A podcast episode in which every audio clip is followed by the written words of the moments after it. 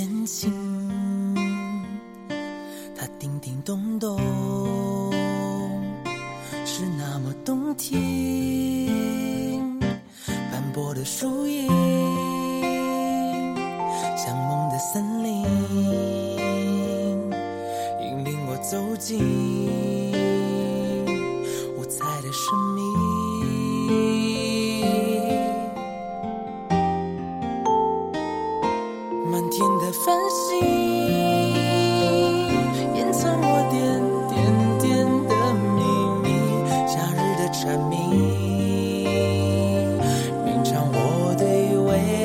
的希冀。Dream a dream, every day has a dream, has a dream。总觉得有梦好甜蜜。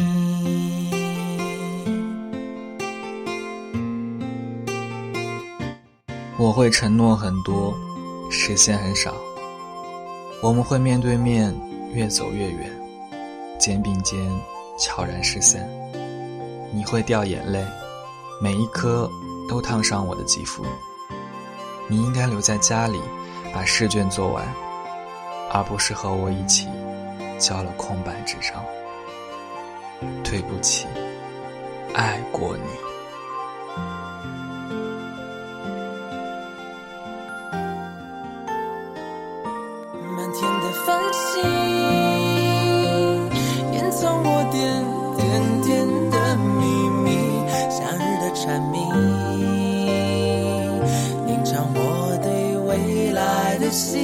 希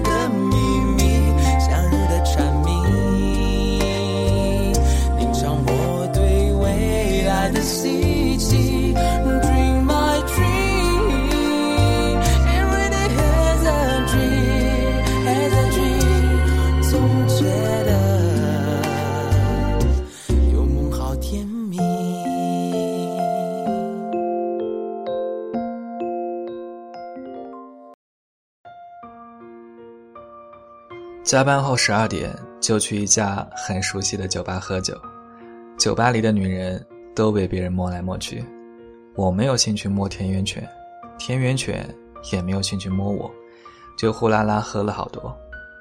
田园犬说你知道八卦游龙掌讲究的是先发制人，后发制于人吗？：“治你妹，还不如制服诱惑。我严肃的时候，你也严肃一点好不好？”我心想，八卦游龙掌，很严肃吗？靠！所以说，在爱情里，一定要先去追求别人。追你妹，太没面子了。一定要先追，因为你先追，顶多一开始丢点面子。如果追到了，就说明你研究了他的爱好，迎合了他的喜怒，你已经慢慢的渗透了他的生活。等你厌倦他的时候，他却已经离不开你了。因此，在结局里，一般提出分手的，都是先追求的那一个。太卑鄙了，太强大了，这算什么呀？如果打仗需要《孙子兵法》，那么谈恋爱需要的就是《犬子兵法》。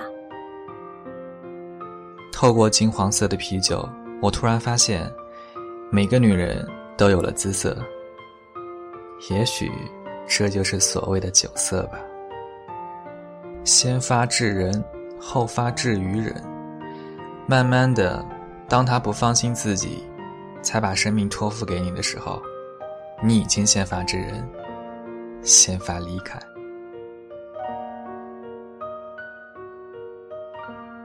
六年级的时候和班长同桌，当时总是班长拿第一名，我拿第二名，于是他是大队长，我是中队长。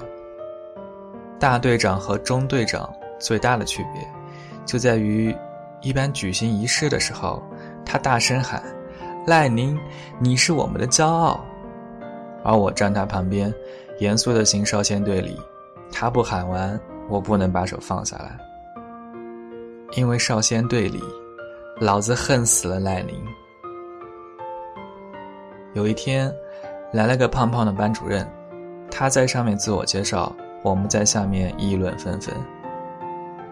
长得真胖，这么胖，炖汤一定很好喝。才吃早饭，你又饿了？这么胖，我一定要得到他。胖胖的班主任宣布了一条最新规则：每天都要睡午觉，谁睡午觉不老实。班长就把他的名字记在本子上。从那天开始，我每天都被班长写在本子上。嗨，老子真想改名叫做茂兰起。记我名字的时候，也让他多写几笔。他越是记老子名字，老子就越是不睡。要是早点儿让老子学会生理卫生知识，就一刀砍断他脸部肌肉，再一刀。割断他文胸带子。我之所以知道他六年级就戴文胸，是一次他又记我名字，我就抓他辫子，被他逃脱，再抓抓到一根松紧带，他叫：“这是什么？没事儿把自己五花大绑干什么？”结果他嚎啕大哭，结果我要喊家长。妈妈告诉我，这叫做文胸，男孩子不能随便抓。我心想，不是说应该抓好文化吗？文胸也算是文字辈的，为什么不能抓？等我长大后再一次抓到文胸，悲哀的想，小时候没有抓好文化，现在抓文胸只能抓到 A 罩杯，抓不到 D 罩杯。迎接期末考试，终于不用午睡。班长带了一本课外读物《小王子》的绘图本，他借给全班人看，我就硬憋着不问他借。全班人看完了，他在后面戳着黑板报，我偷偷过去，哎，借我看看好不好？不借。你借我看，我送你文胸。班长咬住嘴唇不理我了，我恼羞成怒，暗想，这哪又触犯你了？在期末考试前，胖胖班主任给大家算总账，所有被记名字的都要在水泥地上打手背，一个一个被点名，我都做好从早上打到晚上的准备，结果始终没有叫到我。我心想，这个胖子难道真的被我得到了？期末考试后就毕业了，毕业当天，班长送我一个包裹。里面有两样东西，一是那本《小王子》绘图本，一是那个记名册。我打开记名册，发现密密麻麻的记录里，每一天都有一个名字被圆珠笔涂成一个蓝块。送我这东西干什么？我莫名其妙。直到初中，我的智商终于提升到一百之后，有天我才突然明白，那每一天的记录里。蓝块下，一定是我的名字。在他交本子之前，把我的名字都涂成了蓝块。我冲回家，翻箱倒柜，找到了那个记名册，在最后一页找到了电话号码。可是，我打那个电话时，班长已经搬家了，谁也不知道班长搬到了哪里。于是，在我的记忆里，班长。永远成为了一个美人儿。更重要的是，这把我初恋的年龄从六年级一下子提到了大一。我叹口气，这跨度也太大了吧。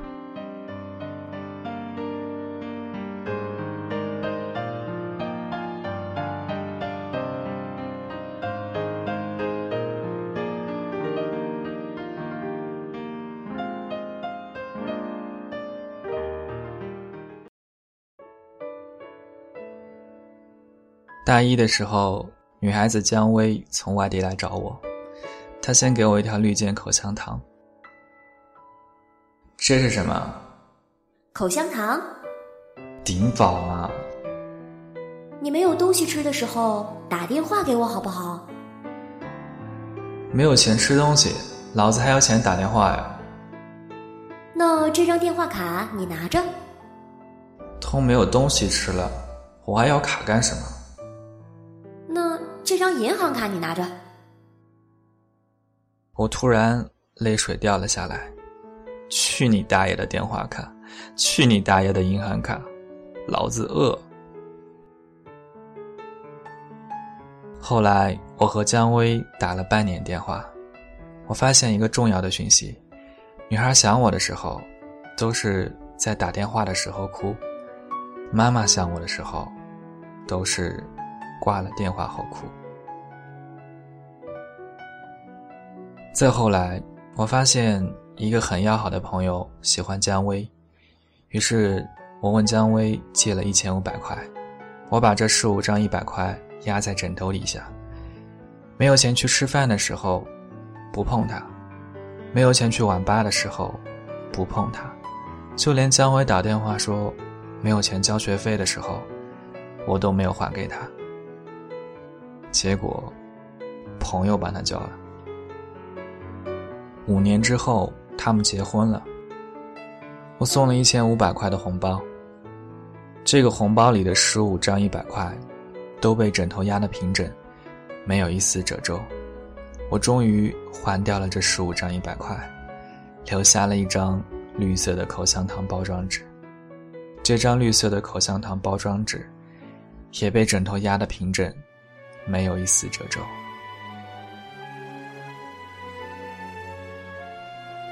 上高三的时候，我没寄宿，住在学校教室楼边上的一栋两层小土房里。楼上住的是我，楼下住的是退休老校长。永远有电，永远有水，通宵看武侠书，从来不用手电筒，想回就回，想走就走，那呐喊奔放的生活呀！你读高三的日子有我快活吗？现在回想。都快活的想翻空心跟头呢。班主任是个孤独而暴躁的老女人，我经常因为她的孤独而被喊过去谈心，因为她的暴躁而在谈完之后被怒骂。悲愤之下，我索性破罐子破摔，早操不出，早读不去，心情一旦不好，连早课都不上。这叫什么？魄力。一天大清早，有人敲门，我开门是个女生，还拎了个塑料袋子。我心想，妓女生也，怎么做到高中生这里来了？你没吃早饭吧？不吃，滚！这么粗鲁干什么？我就是这么又粗又鲁的。是别人托我带给你的。别人是什么人？别人不想告诉你。不要算了，不想告诉我，那就是不用还了吧？送你的为什么要还？哈哈，别人真好。女生走了，我一边吃着麻团和豆浆，一边心想：别人太穷了，早饭就送这个。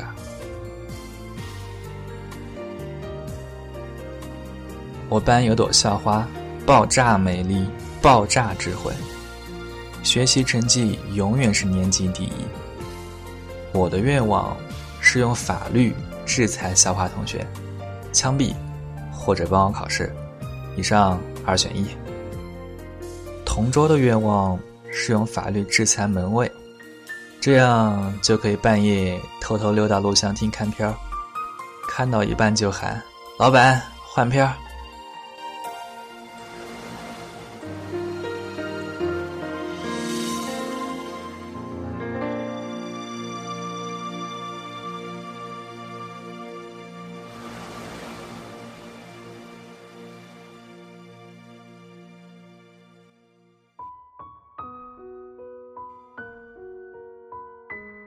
几年后，同桌被法律制裁了，他在承德当包工头，偷税漏税拖欠工资，被判入狱三年。当年我就知道这个同桌并非等闲之辈。一天约了我去城里打游戏，他居然还带了一个猪头妹。打到半夜，他问我借钥匙，说要和猪头妹住过去。我还要打街霸，用钥匙和他换了十几个铜板。第二天大早就出了状况，他们出房间时被楼下退休的老校长看见了。幸好天色不好，老校长没有认出女生是谁，不然和猪头妹同居，太他妈掉价了。无奈天色不好，老校长也没认出男生是谁。我房间出来的，肯定是我，太委屈了。班主任开始找我谈话，脸色凝重；教导主任开始找我谈话，脸色凝重。副校长开始找我谈话，脸色凝重。我正在绝望的等校长找我谈话，接着锒铛入狱。我是个流氓啊，流氓，一个还没摸过女生小手的流氓。突然，校长就不找我了，老师们谁也不提这事儿了。突然就烟消云散，我好奇的三天没睡着觉。某消息灵通人士私下和我说：“想知道为什么吗？想。十个铜板。好，你知道校花同学吧？废话。是他跑到校长那边去，说那晚住在你房间的是他。这不玷污我名声吗？滚！校花同学是咱们学校高考状元的唯一希望，是考取重点大学的唯一希望。哪个老师会碰他？他这么一说，自然就不追究你，事情就过去了啊。校花同学不但爆炸美丽、爆炸智慧，还爆炸伟大。在爆炸伟大面前，未成年同居就像天上的浮云一样。但后来我没想到，校花同学不比我们江湖中人，他是施恩图报的。从此，在校花同学的要挟下，我参加早操，参加早读，参加早课。但校花同学后来也没想到这么做的弊端。张佳佳，我们一起报考南浦大学吧。南浦大学？你以为我是校草啊？名牌大学，那他妈是人上的吗？啪！我的左脸被抽中。我们一起报考南浦大学吧。嘿，你给我一百块，我就填。给你一块。一块？你怎么穷的像小白啊？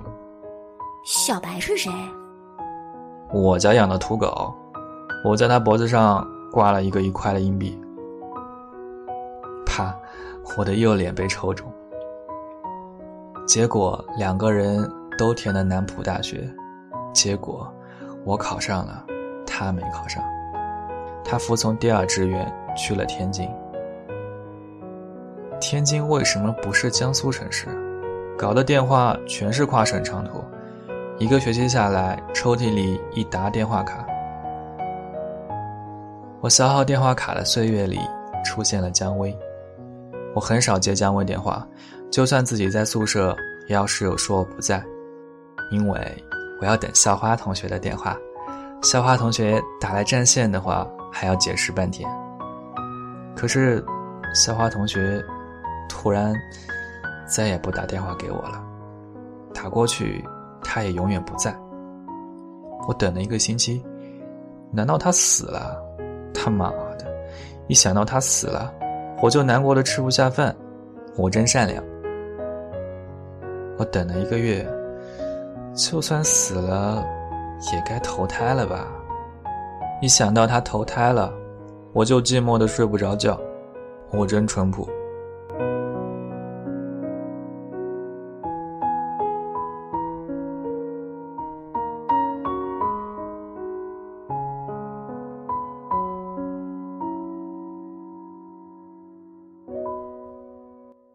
我等了三个月，我想去天津。这时候，姜薇从外地来找我，她先给我一条绿箭口香糖。这是什么？口香糖。顶饱吗？你没有东西吃的时候打电话给我好不好？没有钱吃东西，老子还有钱打电话呀。那这张电话卡你拿着。都没有东西吃了，我还要卡干什么？那这张银行卡你拿着。我心想，姜薇就是比校花同学富裕啊。于是，我问他借了一千五百块，我把这十五张一百块压在枕头底下。没有钱去吃饭的时候，不碰它；没有钱去网吧的时候，不碰它。姜薇没有钱交学费的时候，我都没有还给他。终于，姜薇不理我了。她喜欢我的一个朋友，他们很合适，他们一样，他们一样有钱。我始终没有去天津，因为就算要去，也是校花同学来南京，对不对？学期末，熟悉的声音。你还好吗？你好久不打电话给我了。没有钱买电话卡。太穷了吧你！我有钱，分你点儿。不要分钱了，张佳佳。我们分手吧。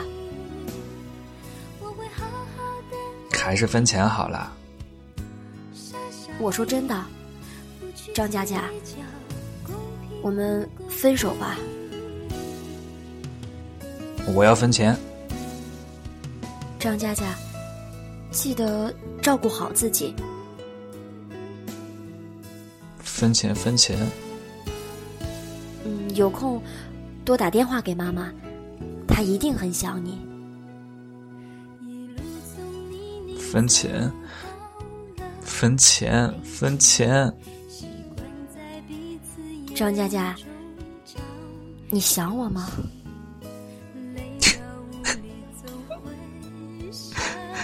分钱，分钱。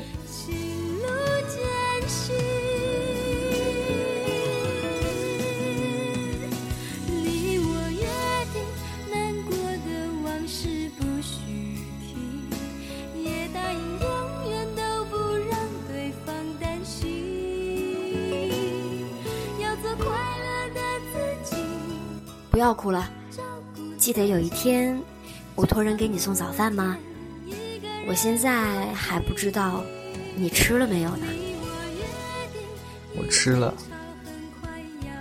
张佳佳，记得吃早饭。对了，如果再让你报考一次，你会选什么大学？我心想，我什么地方也不选。我选个村姑，在那二层小土房，洞房种田浇粪，这辈子都不用买电话卡。电话就这么挂了。挂的时候，我已经忘记哭了，但是我好像听到他哭了。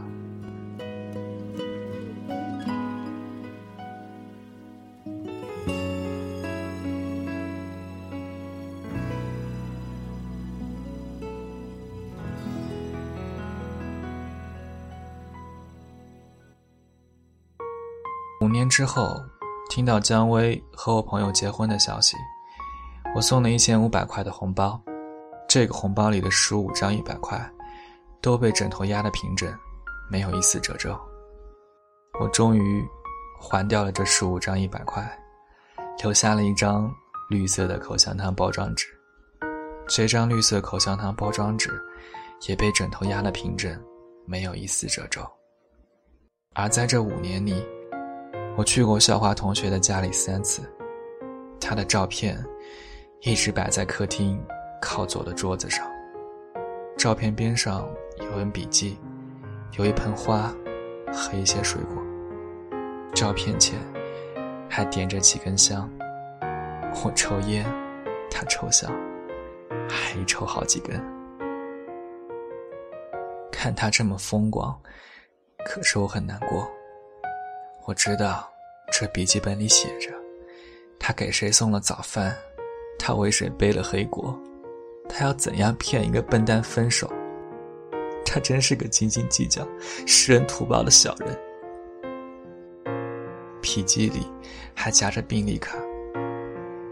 我想，应该感谢他，不然我还要消耗电话卡。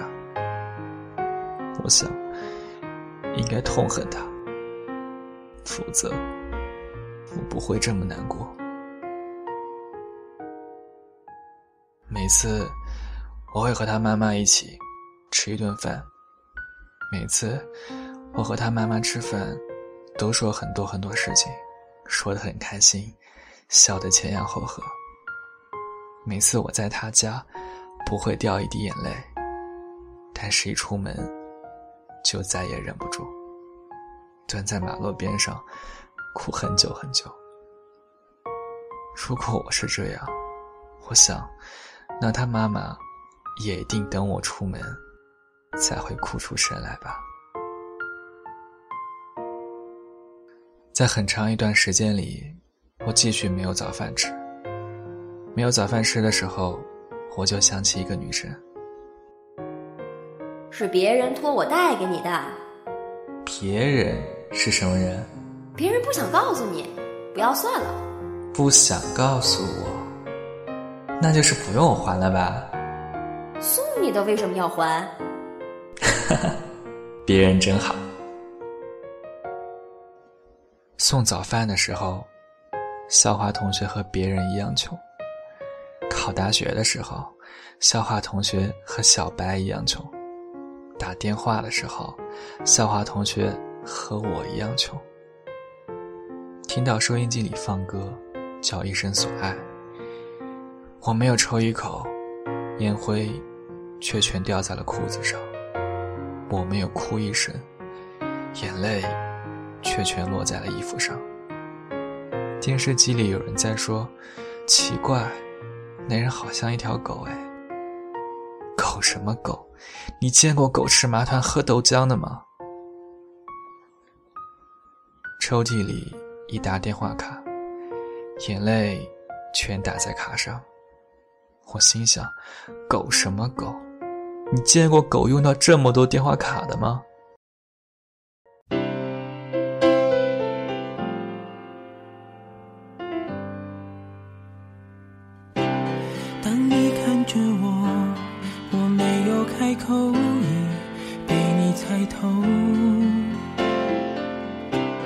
还是没把握，还是没有符合你的要求，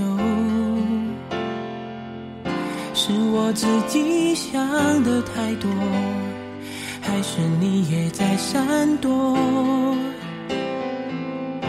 如果真的选择是我，我鼓起勇气去接受，不知不觉让视线开始。闪烁。哦，第一次我说爱你的时候，呼吸难过，心不停的颤抖。哦，第一次我牵起你的双手，失去方向，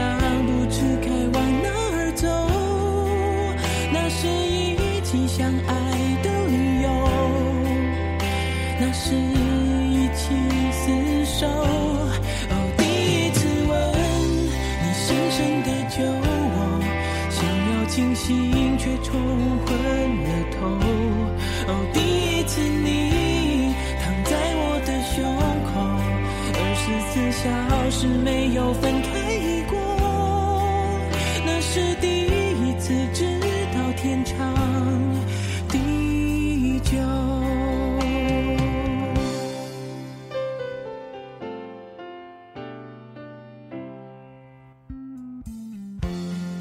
张佳佳，你想我吗？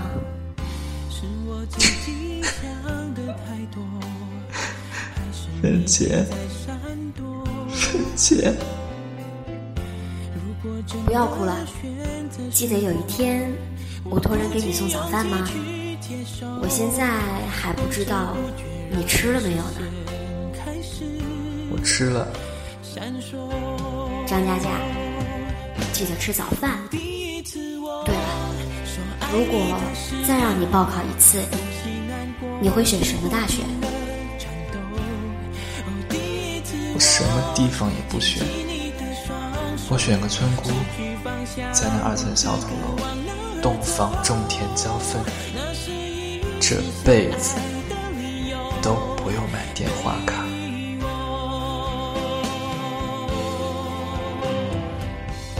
感觉你属于。